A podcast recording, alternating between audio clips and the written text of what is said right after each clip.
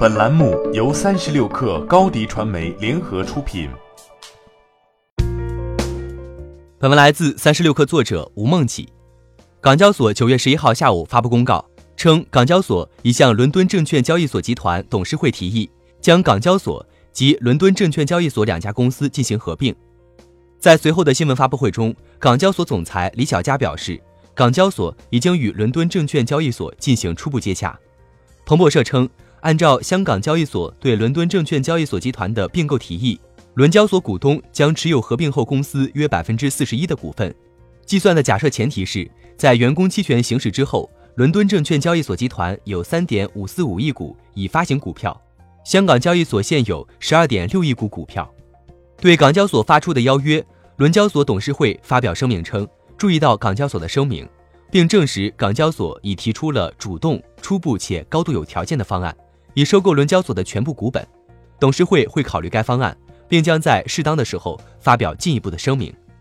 据世界证券交易所联合会统计，二零一八年香港证交所和伦敦证交所分别排名全球证交所第五和第七名。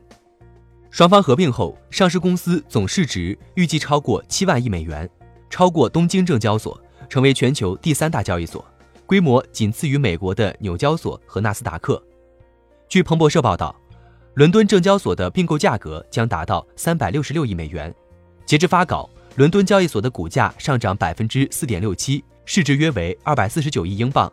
以此计算，港交所的并购溢价达到百分之二十左右。港交所与伦敦证交所合并，将对人民币和中国资本市场的国际化提供更加完善的基础设施服务。港交所在公告中表示。双方合并能够帮助英国在中国市场国际化和人民币国际进程中捕捉新机遇，巩固伦敦作为全球领先离岸美元和离岸人民币中心的地位。港交所对伦交所的并购邀约，也可以视为前者为扩大其业务版图以及实现业务多元化的长期努力。二零一六年曾传出港交所试图与卡塔尔交易所溢价竞购伦交所。二零一七年，德国交易所尝试与伦交所合并。据《华尔街日报》报道，当时港交所对此密切关注，并有可能通过竞价的方式阻止双方合并，避免诞生一个更加强大的竞争对手。后来此事因德交所和伦交所并购未通过欧盟审批告终。此外，港交所2012年并购了伦敦金属交易所，获得了在全球大宗商品定价方面的影响，显示出它在英国金融业已有长期布局。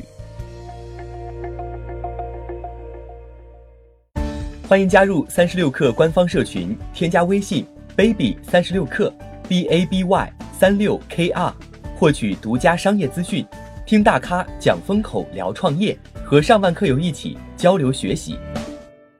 高迪传媒，我们制造影响力。